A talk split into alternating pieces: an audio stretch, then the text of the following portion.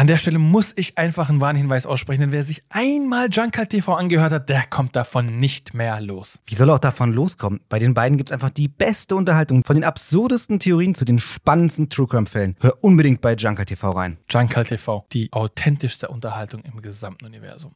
Willkommen zum Epoch Times Podcast mit dem Thema Folgen für die Wirtschaft. Zinswende. Gut für Sparer, schlecht für Häuslebauer. Ein Artikel von Epoch Times vom 11. Mai 2022. Seit mehr als sechs Jahren liegt der Leitzins der Europäischen Zentralbank bei 0%. Im Sommer könnte sich dies laut EZB-Präsidentin Christine Lagarde ändern. Die Zinswende ist damit auch in der Eurozone eingeläutet. Bereits die Aussicht darauf führt zu höheren Zinsen auf Sparkonten, aber auch zu teureren Krediten für Verbraucher.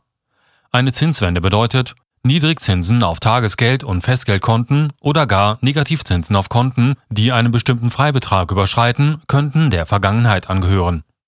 Wenn da ein Stein ins Rollen kommt, dann wird es wieder ein Stück weit freundlicher für die Sparer, sagt Henrik Burs von Finanztipp. Für die mehr als 9 Millionen Kunden der ING Deutschland hat die Ankündigung bereits konkrete Auswirkungen.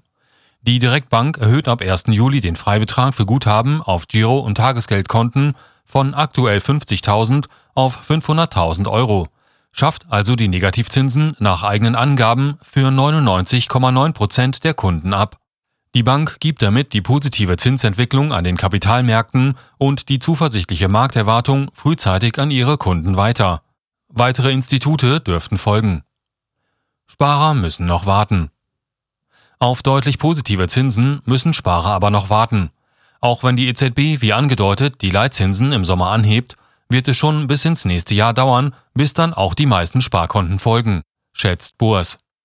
Auch für Versicherungsnehmer kann eine Leitzinserhöhung positive Auswirkungen haben. Finanzprodukte, wie beispielsweise Altersvorsorgen, hängen am niedrigen Zinsumfeld.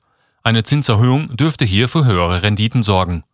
Mit einer Geldanlage auf dem Festgeldkonto, die Teuerung ausgleichen, ist derzeit angesichts der Rekordinflation nicht möglich. Laut der Finanzvergleichsseite Bialo betragen die durchschnittlichen Zinsen pro Jahr für ein Festgeldkonto aktuell 0,16 Prozent bei einer einjährigen Laufzeit. Bei zwei Jahren gibt es 0,17 Prozent. Wer sein Geld für zehn Jahre fest anlegt, bekommt im Schnitt 0,41 Prozent Zinsen.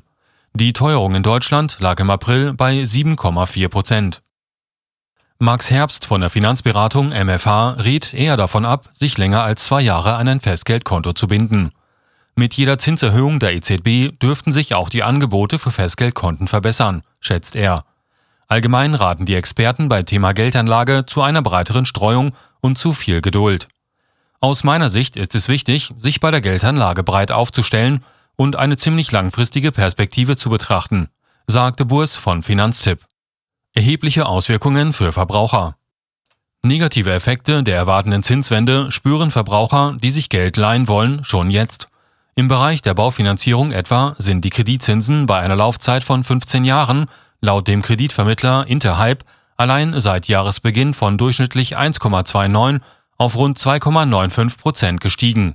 Ein solcher Anstieg hat für Verbraucher ganz erhebliche Auswirkungen, sagt Burs. Für manche rechnet sich ein Hauskauf bereits nicht mehr. Wer noch über den Kauf oder Bau einer Immobilie nachdenkt, sollte nicht mehr allzu lange warten. Kurzfristig geht der Zins sicherlich nicht nach unten, wahrscheinlich eher noch ein Stückchen nach oben, erwartet Burs. Anders sieht es bei jenen aus, die noch etwas Zeit haben. Steigende Zinsen könnten die Nachfrage nach Krediten und somit auch nach Immobilien verringern. Auf lange Sicht könnten somit die Immobilienpreise wieder sinken. Auch andere Kreditnehmer werden die Folgen der Zinswende zu spüren bekommen, wenn auch weniger direkt. Herbst von MFH rechnet mit einer leichten Anhebung der Dispozinsen. Burs von Finanztipp hält dies vorerst für unwahrscheinlich.